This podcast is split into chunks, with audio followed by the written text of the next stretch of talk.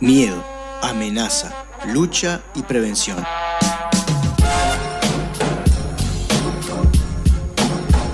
Todos conceptos asociados a la salud, sin embargo, nada más alejado de ella.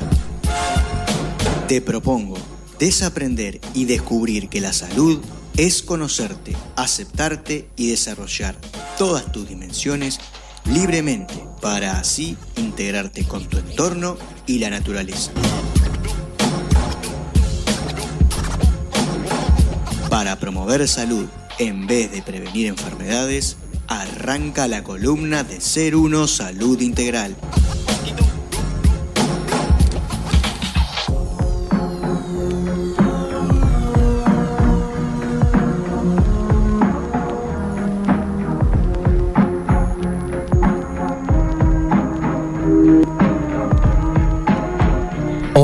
Hola, hola. Está, está- ¿A qué está jugando? ¿A qué está jugando? Estamos jugando con, la, con el sonido, estamos haciendo de operadores.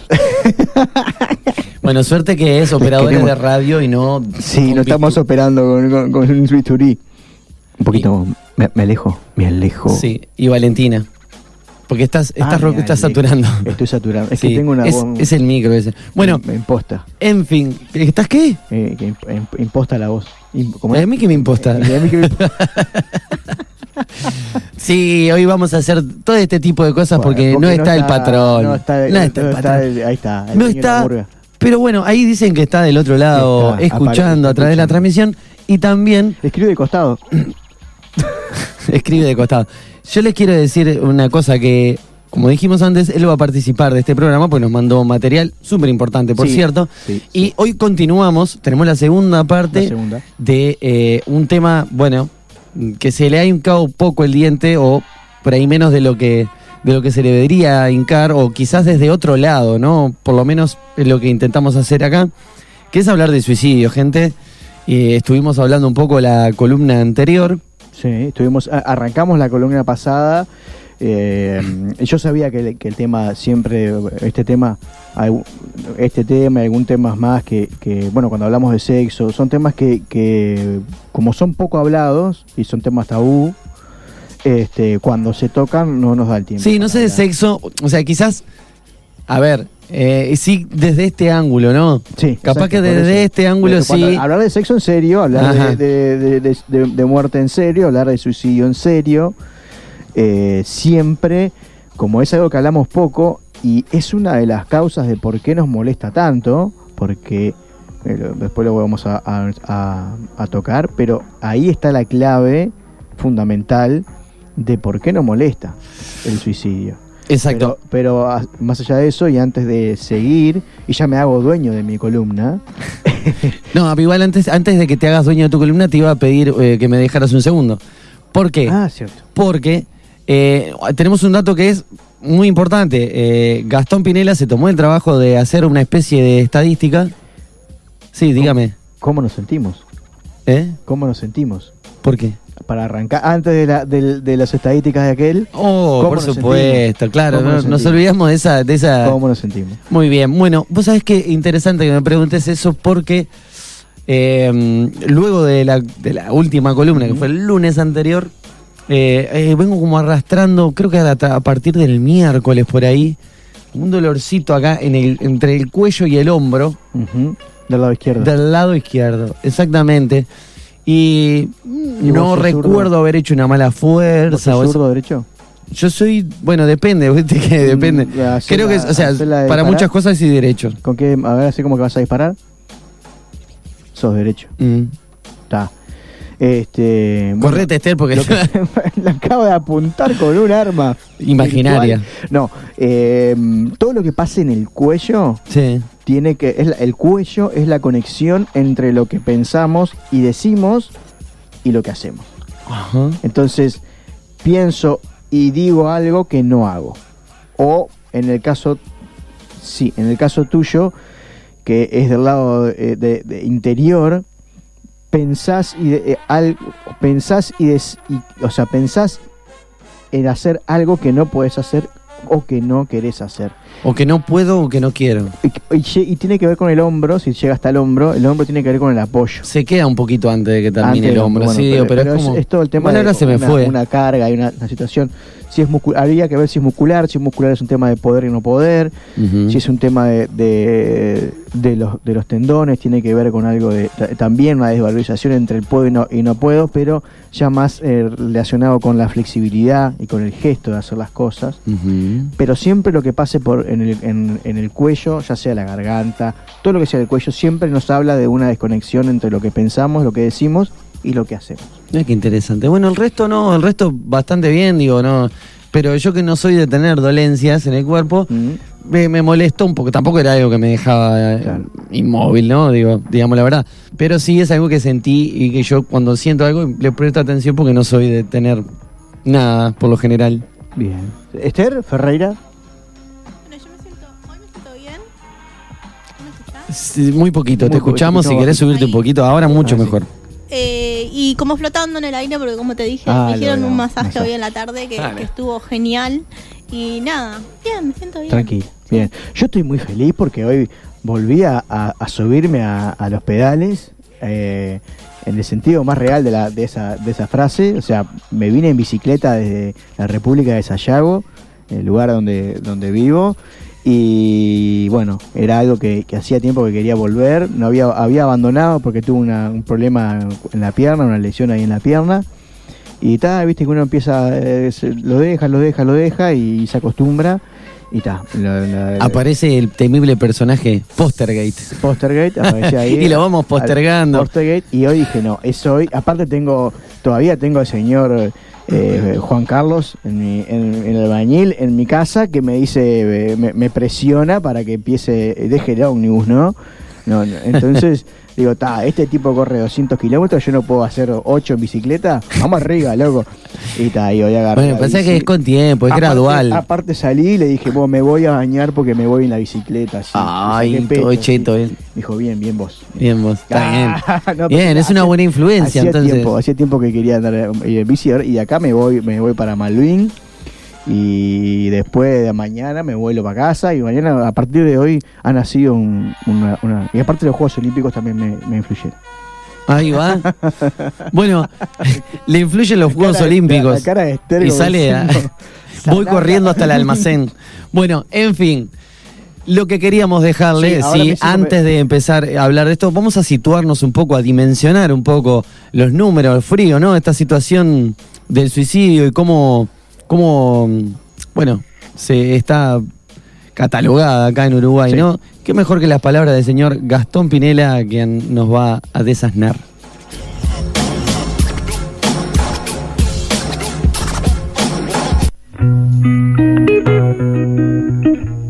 Buenas tardes, noches para todos, chiquilines. Bueno, eh, quería complementar un poquito la, la información que trae Fabián siempre con números puros y duros. Eh, siempre nosotros tratamos de, ponerle un poco de humor a, situaciones y, hablamos sobre una ciudad en particular en el Uruguay que eh, tiene índices altísimos de autoeliminación. Esa ciudad de la que hablamos siempre es Castillos y en realidad no pasa desapercibido. Eh, tiene un- una de las tasas más altas en el Uruguay, principalmente entre los jóvenes. Ustedes saben que en el año 2016 la tasa a nivel nacional fue de 20.37 eh, cada 100.000 habitantes, pero en la localidad de Castillos fue de 106 personas cada 100.000, es decir, cinco veces más que la tasa a nivel nacional. Y eso fue creciendo exponencialmente hasta llegar al año 2020, que son, es el último año en el que se tienen eh, esos, esos números. Eh, en esta nota de prensa de la que saco esta información, se subraya que no se conocen con exactitud las razones por las que Castillos es la ciudad con mayor número de suicidios. Uno de los países con más suicidios de Latinoamérica es precisamente Uruguay.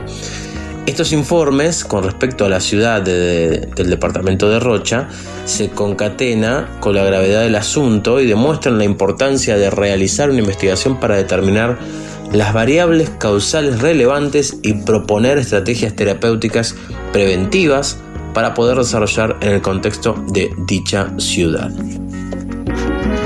Viniendo más para acá en el tiempo, en este año 2020 que pasó, hubo un total de 718 suicidios y el 80% fueron de hombres, de acuerdo a las estadísticas que publicó el Ministerio de Salud Pública.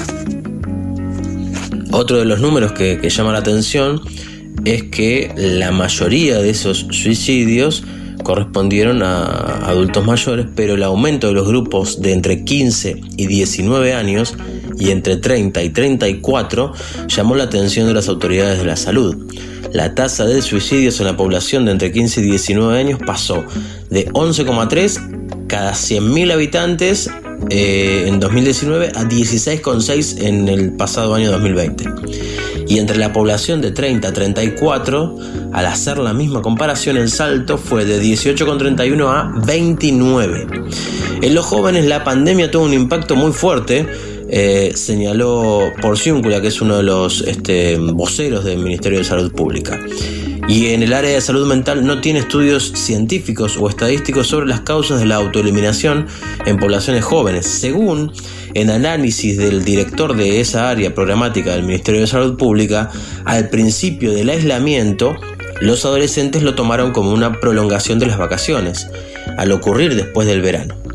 Pero eh, a medida que iba pasando el tiempo, empezaron a aparecer algunos síntomas relacionados con la necesidad del contacto físico con otros, la posibilidad de hacer deporte o los vínculos emocionales afectivos. Eso fue generando, en muchos de ellos, sensaciones de ánimo disminuido. Esto lo dijo eh, Porciúncula. La salud mental en la población de adultos mayores, sin embargo, todavía preocupa. De hecho, el grupo de personas de más de 80 años sigue siendo el de mayor tasa de suicidios. En el 2020, la cifra fue de 41 sobre 100.000 habitantes. Y si nos vamos a nivel global, bueno, una persona se autoelimina en el mundo cada 40 segundos, lo que da un total de 800.000 fallecimientos al año, el doble que las víctimas de homicidio.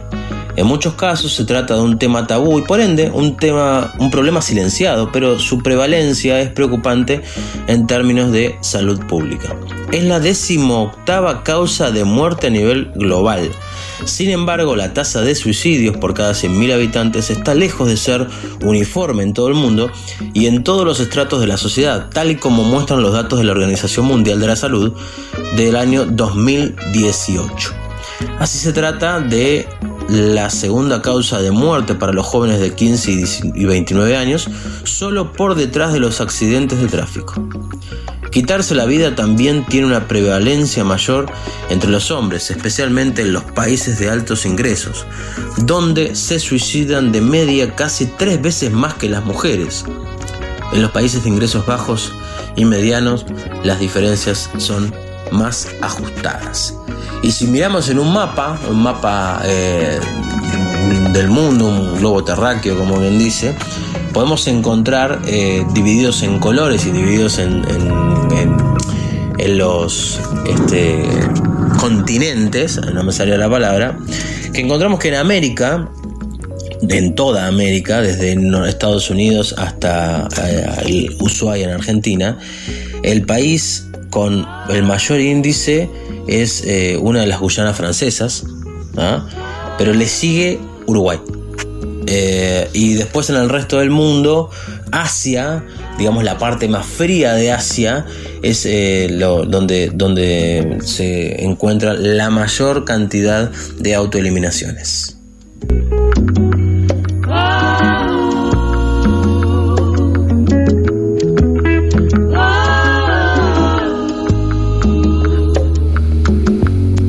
Bueno.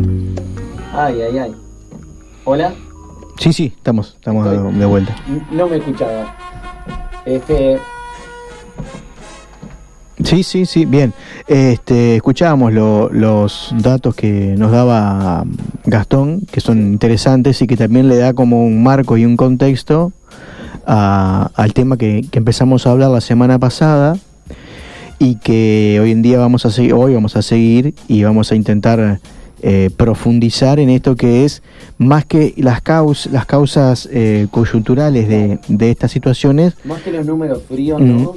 Este, es como, bueno, eh, entender el, el funcionamiento de las personas, ¿no? Mm. lo que hay de trasfondo, más allá de los números. Eh, yo, yo sé que no, no es bueno comparar, pero el, el año pasado, eh, con estos 719 casos de, de- de fallecidos, eh, aumentó y por mucho la cantidad de fallecidos que teníamos por eh, la pandemia, por ejemplo.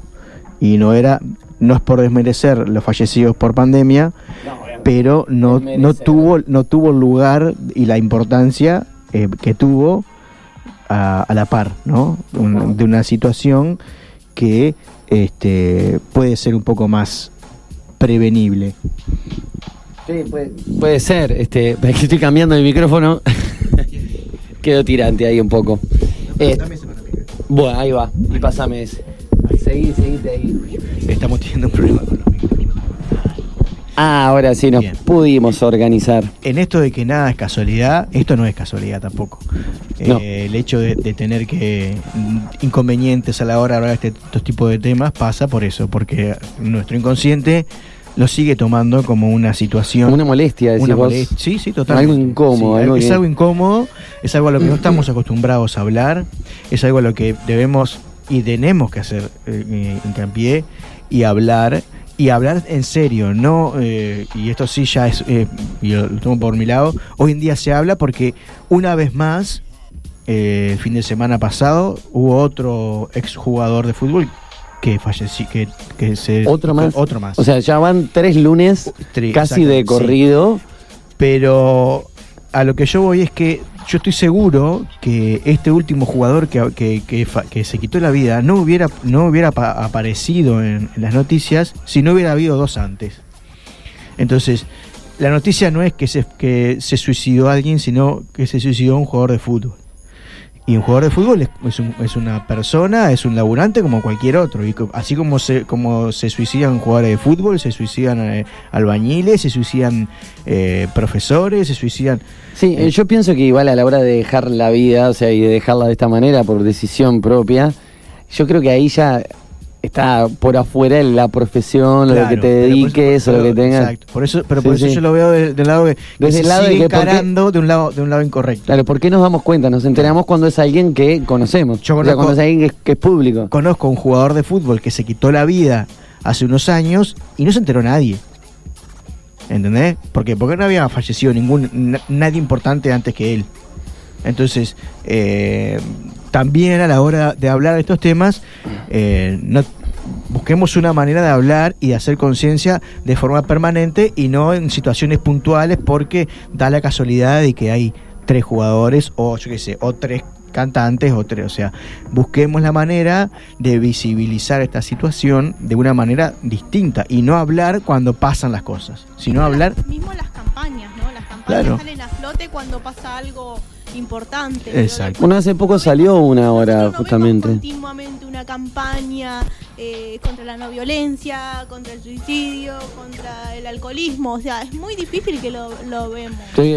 Un- un hecho que pasó y que lo no mencionaba Gastón en el informe que nos traía, era todos los daños colaterales que está generando la, eh, la- la- bueno la no presencialidad de los niños de los adolescentes y los niños en las escuelas Claro, eso genera, y más en determinada etapa de la vida que mm, necesitas determinadas cosas, bueno, ya está pasando que hay mucho mucha adolescencia, muchos niños ya con- bastante retraídos o Claro. intro- introvertidas, introvertidos, ¿no? Yo hace, hace unos hace unos meses hice una un, un encuentro por YouTube en donde estuvo una psicóloga, una profesora y una, una pediatra abordando la situación de, lo- de los problemas que está generando esta situación de pandemia en, en la educación y en los, y en los Ujú. adolescentes y en los niños. Entonces, eh, y, y no es un tema que se hable y no es una campaña que se haga, como que, que vamos, y, y recién ahora que sale el dato de que aumentó un 45% en los, los casos de adolescente, recién ahora se aborda. Y, y, y, y yo, que no, no soy un, un- un erudito, ni un, ni un médico, ni un psicólogo, a mediados del año pasado ya me estaba dando cuenta que esta situación iba a perjudicar a, a los adolescentes. Sí. Cualquiera de nosotros que estamos acá. Tampoco hay que echarle la culpa a la situación de pandemia a todo. No, no, no, no, yo no digo, pero digo, Eso es más profundo. Hay otros casos que. No, claro, pero yo no, no, no digo, en- lo puse por en, en un caso de que una, situa- entendí, te una situación obvia que se veía a la luz, que iba a traer otras situaciones, no se abordó, se tenía que haber abordado a la que- par de lo que, de Más lo que allá de que- y no se abordó a la par. Claro. A eso No, es y, que, y que también más allá de que el origen de una persona depresiva o de una persona que tenga la tendencia a intentar autoeliminarse, lo que sea, más allá de que no sea responsabilidad directa de la pandemia, sin duda que esta situación acentúa Claro. y genera eh, como más oportunidades, ¿no? O sea, más oportunidades como la hora de, bueno, estoy acá encerrado en casa. Refuerza la- el programa.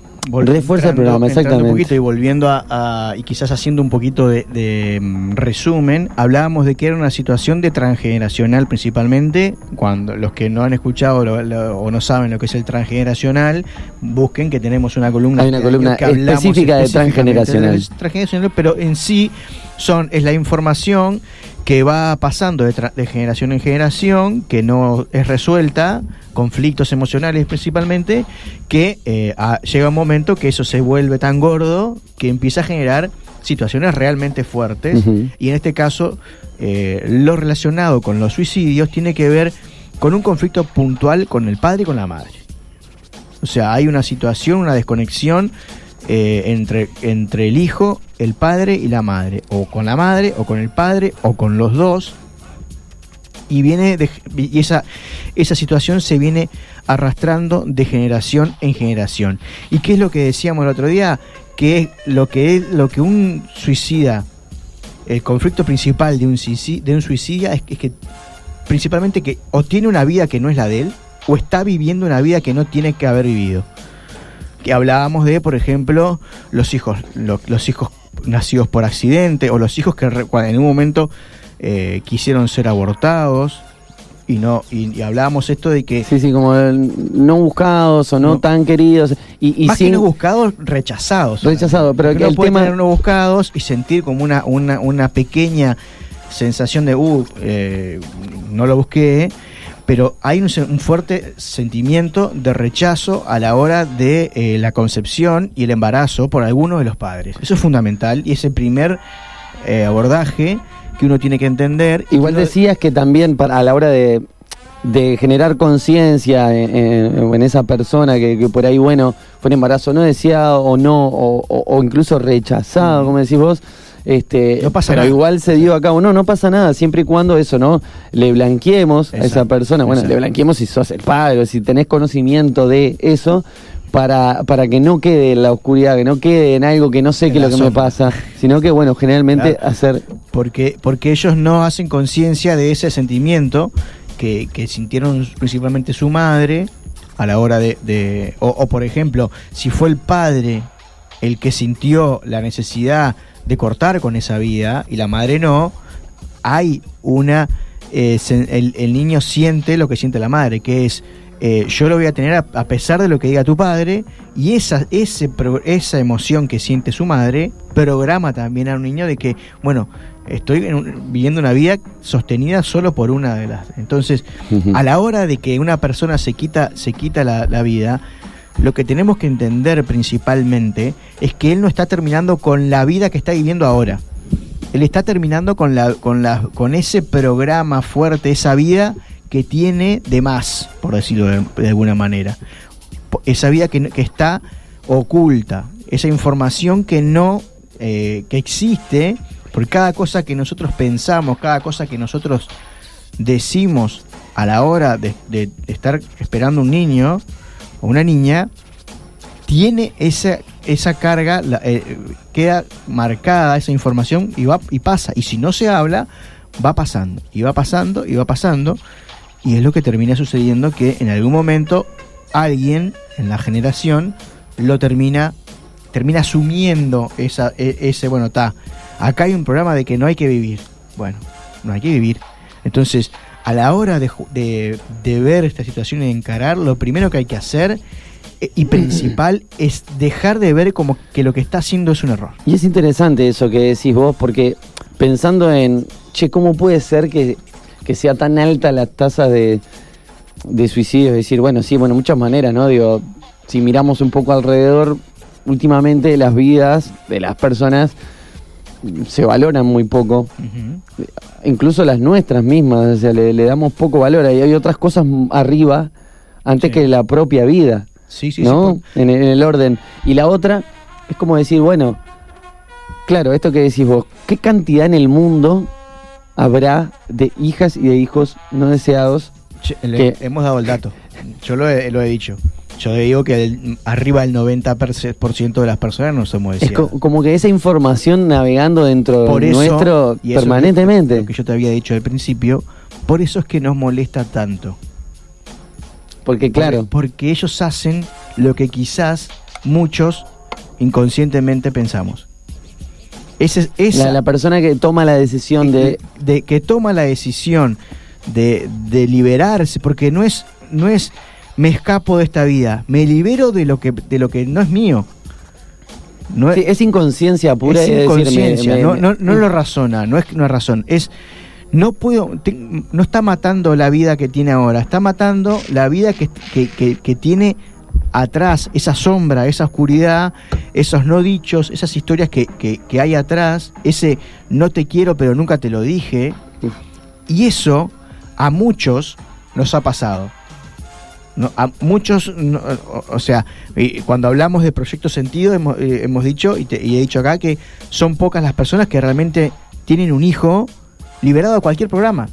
Que no sea porque, eh, o porque por el voy a tener un hijo porque quiero tener porque quiero ser padre, voy a tener hijo porque eh, no quiero estar solo. O sea, hay un mon- cada si uno empieza a ver, todos tenemos un programa. Obviamente que hay programas más fuertes. Vos decís, poniendo un ejemplo, ¿no? En mi caso, que yo no quiero ser madre. Sí. ¿Hay generaciones venideras que van a sufrir es- este patrón? No, porque vos lo decís. no quiero vos lo vivís con conflicto. El problema es cuando uno Claro. vive eso con conflicto. Eso. Si vos Vos no tenés ponés- ningún conflicto. O ¿te sea, vos ya tenés de- definida tu maternidad, que aunque sea no quiero ser madre, Claro. es tu maternidad. Cuando vos lo Mm. contás en público, a vos te pasa, a- se- te da como incomodidad. No, y bueno, por eso, el- cuando eso que vos decidís lo pones en la. ¿Te acuerdas cuando hablamos de la sombra? Sí. Bueno, eso es lo que empieza a generar el programa. Cuando lo que yo quiero para mi vida, así sea algo bueno, entre comillas, porque bueno o malo es relativo, pero algo que yo sí, que para mí, bueno, esto yo lo quiero hacer porque a mí me hace bien, pa, pa, pa. Y, pero no lo cuento porque, por lo que dirán los demás, ahí es cuando empiezo a generar un programa. Porque empiezo a llevar todo eso para la sombra. Si vos, por ejemplo, no querés ser madre, pero no lo decís, porque no sé, porque vivir, venís de una familia que todas han sido madre, que papá, papá, y que, que dirá mi madre, que dirá mi abuela, que dirá mi tía, que son todas unas pesadas, que... Ay, ¿cuándo vas a en tener una nena? Sí, hay mucha interpelación. Me imag- me imagino que te interpelarán, seguro. El tema es que interpelar te van a interpelar. El tema es cómo vos vivís esa interpelación. Claro. Si te importa nada- A mí me pasa que me dicen, "Ay, te vas a quedar para ti así. Me Bueno, entonces tía". ahí no hay ningún ni- ningún proyecto, no hay ningún programa que vayas a elaborar porque no hay no hay lo que hablábamos hoy, no hay una desconexión entre lo ahora- que haces Ahora, y si lo- yo llego a tener un hijo no deseado, nada. Tenés que decirle a mi hijo, yo no quería. yo nunca te yo nunca quise, tener un hijo. eh, depende de la, primero de la decisión que tomes de, de- de- de- con, con ese embarazo, pero en el caso de, de seguir con ese embarazo, este No, creo eso. Creo que. Bueno, eh, eh, obviamente. eh, un día podemos tocar pura y exclusivamente el tema de- de- el tema de- de- del aborto, que también es un tema O sea, es fuerte, pero un patrón para, para, para desasnarme un poquito. es cuando vos no reconoces lo que haces como algo propio y tuyo. Y cuando lo que vos haces, por más que es lo que vos estás convencida, te genera alguna incomodidad. Eso, eso empieza a generar, el, porque el conflicto no es lo que haces, en este caso, el conflicto es lo que dicen los demás de lo que vos haces. Claro. ¿Entendés? Si a vos realmente te afecta lo que dicen los demás. Ahí, está el conflicto. La- el partido no está en si vos querés tener hijos Claro. o no querés tener hijos. El partido está en si vos le das importancia o no a lo que digan las personas que son importantes para vos. Y eso va a generar un conflicto si vos no lo vivís con, con, con- si lo vivís con, con, con- desorden en la situación. No sé por qué estoy ¿Hay alguna, ¿Hay alguna otra cosa o algún otro patrón que genere este tipo de programa transgeneracionalmente? ¿O qué- de qué otra manera Sí, ¿se también acuerdan puede...? que habíamos hablado de nacer después de un, de un, de un aborto espontáneo o, o natural? Claro, pero alguno que no hayamos dicho. Bien, no, yo lo que quería decir más principal, principalmente Sí, sí. es que también el tipo de suicidio nos da una información. Ajá, mirá qué Eso interesante eso. Por ejemplo, y acá voy a hacer una, el- voy a hacer un paralelismo porque para, para la biodecodificación es lo mismo el conflicto para un suicidio como para un accidente. Ah, No mirá. hay- porque no O sea, hay claro, depende en el mundo no existe para, no, para no existe los accidentes. Depende qué parte del cuerpo sea la afectada, ya sea Mm. Eh, accidentalmente o, o- o generada O- a propósito. generada. O sea, si uno muere por suicidio o muere por un accidente, el conflicto estaría siendo el mismo. Si pasa en, el- en los mismos lugares. O sea, si eh, un suicidio y un accidente es. Hay una desconexión entre la vida que quiero tener y la que estoy viviendo. Los accidentes, ya se los dejo, cada vez que hay un accidente es porque hay. Es cuando vos tenés que. Es como que estás entre dos caminos y el accidente es como. ¡Pa! Eh, Un avivate, llamado de atención. avivate o. O- ¿Eh? pero no es deseado. Un- ok, el accidente. Y no, no, o sea, No, no, sí, sí, nah, sí. si, si no, no sería un Accidente cual accidente. sea. Está, pero él está, está diciendo el patrón del suicidio y que son... Claro, pero está diciendo que también, que el- como que un Cons- accidente, aunque no lo busques, también es un llamado de atención, pongo- quiere decir algo y depende qué parte de tu cuerpo Te sea pongo la el caso, afectada. por ejemplo, de tirarse, eh, tirarse de un- una altura. A ver, ¿Está? Tirarme de una altura o caerme, y- o sea, tirarme de una altura y morir. claro, responde al mismo programa, caerme- aunque con una cosa Ah, diferente. exacto. El programa es el mismo que es, hay un conflicto de separación entre madre y padre. Madre, eh, padre cielo, madre tierra. Y lo que busca la persona en ese, el mensaje es unir las dos, eh, los dos, lo- los dos, a madre y padre. Entonces, cada vez que haya una- un, un suicidio en donde alguien se tira de, de- de un lugar, hay, no sé, o, se- o alguien muere porque se cae de, un lu- de algo, Existe un conflicto. estamos viendo un- una situación de una, un conflicto de separación, de separación entre el padre y la madre. ¿Se entiende? Sí. Muy en general, y como digo siempre, cada caso es particular y hay que ver qué simboliza el padre para uno y qué simboliza Claro, la por madre ahí para ahora otro. está escuchando a alguien del otro lado y dice, no, pero yo conocí a fulanito que se tiró de un décimo piso y que no tenía nada, ningún problema. Bueno, quizás que no que sepa esa persona, quizás esta persona que hizo este acto de saltar así, no era realmente consciente de por qué lo hacía No, más no, allá. obviamente que no se para ahí y dice, ay, yo me voy a tirar y voy a unir a mi No, padre". no, obvio, que no- estamos no funciona que así. pasa, No funciona así. No Por- funciona así. Por eso, para eso, vayan y, y- y ve, y, escu- y escuchen el, el programa del Transgeneracional, Eso. el programa del Proyecto Sentido, que son... y- ¿Por dónde? Por Spotify, por, ejemplo. Spotify, los pueden escuchar. Después, por ejemplo, el, el famoso, eh, es uno de los que pasa más, es el tema del eh, pasarse una soga por el cuello. Eh, ¿por qué, ¿Cuál es uno de los principales problemas de que un niño demore en nacer o tenga problemas a la hora de nacer? Porque se envolvió en el cordón umbilical. Bien, entonces el conflicto con quién es? Con la madre. Con la madre, una madre que ahoga, una madre que aprieta, una madre que... Entonces, cuando hay una situación, y, y me impor- importante lo que, lo que apuntaba ahí, puede ser que sea, puede ser no, por lo general no es un conflicto que le está, pas- le está pasando a él, es algo que viene de generación en generación. Entonces puede pasar que, ah, sí, pero se ahorcó y no tenía ningún problema con su madre. No, pero capaz que estaba imbuido en el programa de su de, de otra generación, de la abuela, del, entonces hay, por eso soy, les digo, en general, después hay que ir e investigar cada caso en particular. Todo lo que pasa en la cabeza es padre. ¿Ah? El, el balazo en la 100 o en cualquier parte de la cabeza, hay un conflicto directo con el padre. ¿Tá? Salvo que sea el balazo en la boca. Que ahí es el alimento emocional. Y ahí volvemos a tener un tema con principalmente con la madre. Y con, con, la, con, con la, el alimento emocional materno. Hay una familia en donde el- el- hay carencia de alimento emocional materno. cuando hay, hay un suicidio con, con- un disparo en, en la boca, por ejemplo, ¿no? Este, entonces, fundamental. ¿Por qué yo lo quiero apuntar de este lado y por qué digo las, las diferencias y el sentido de cada cosa?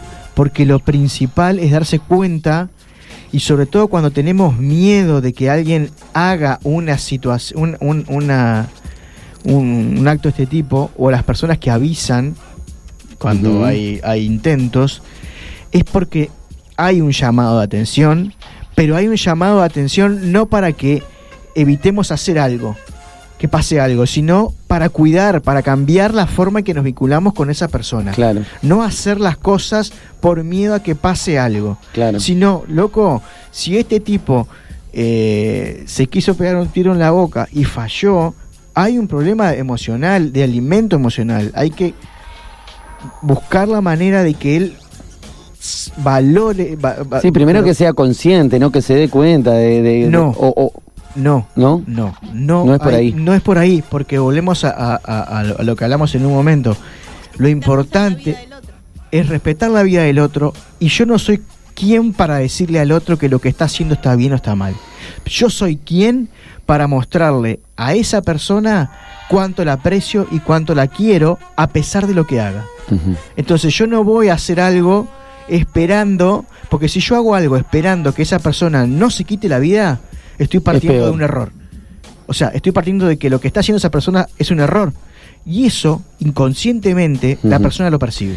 Claro, para Entonces- las personas que están escuchando dicen, claro, este muchacho me está diciendo que si el día de mañana hay un ser querido que se quiere autoeliminar, Le digo, "Andá, yo le tengo que apoyar y decirle, dale, dale, todo bien. O sea, pero No, claro, no es no es así, así, no es es- así. Ah, lo que, si ustedes quieren darle cariño a esa persona, háganlo. Pero cuando lo hagan, Que sea incondicional, que no sea a cambio Exacto. de. Que no sea a cambio ha- de. no hagas sea del corazón. que sea el corazón y que sin esperar nada a cambio, incluso sin esperar que esa persona no se quite la vida.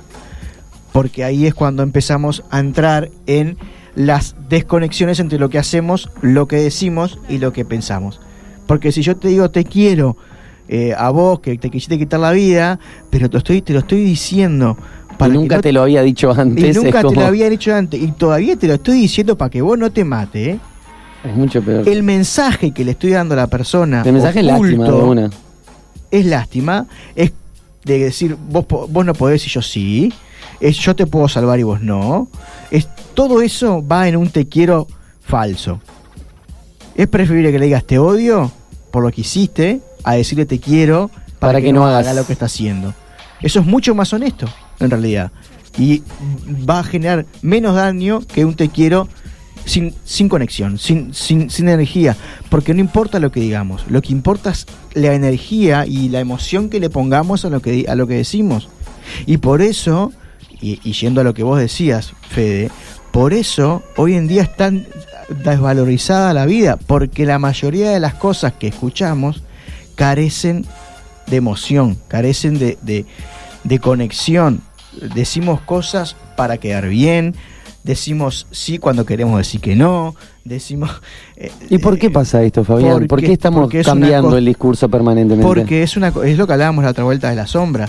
Tratamos de y, y es un tema también biológico, tratamos de no salir de la manada.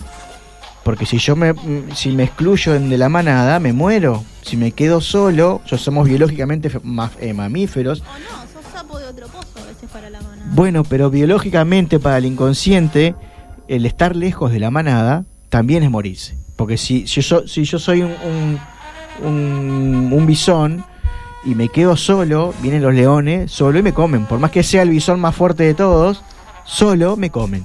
Entonces es algo biológico e inconsciente. Entonces siempre vamos a tender a decir y agradar a los demás. No es, es algo natural.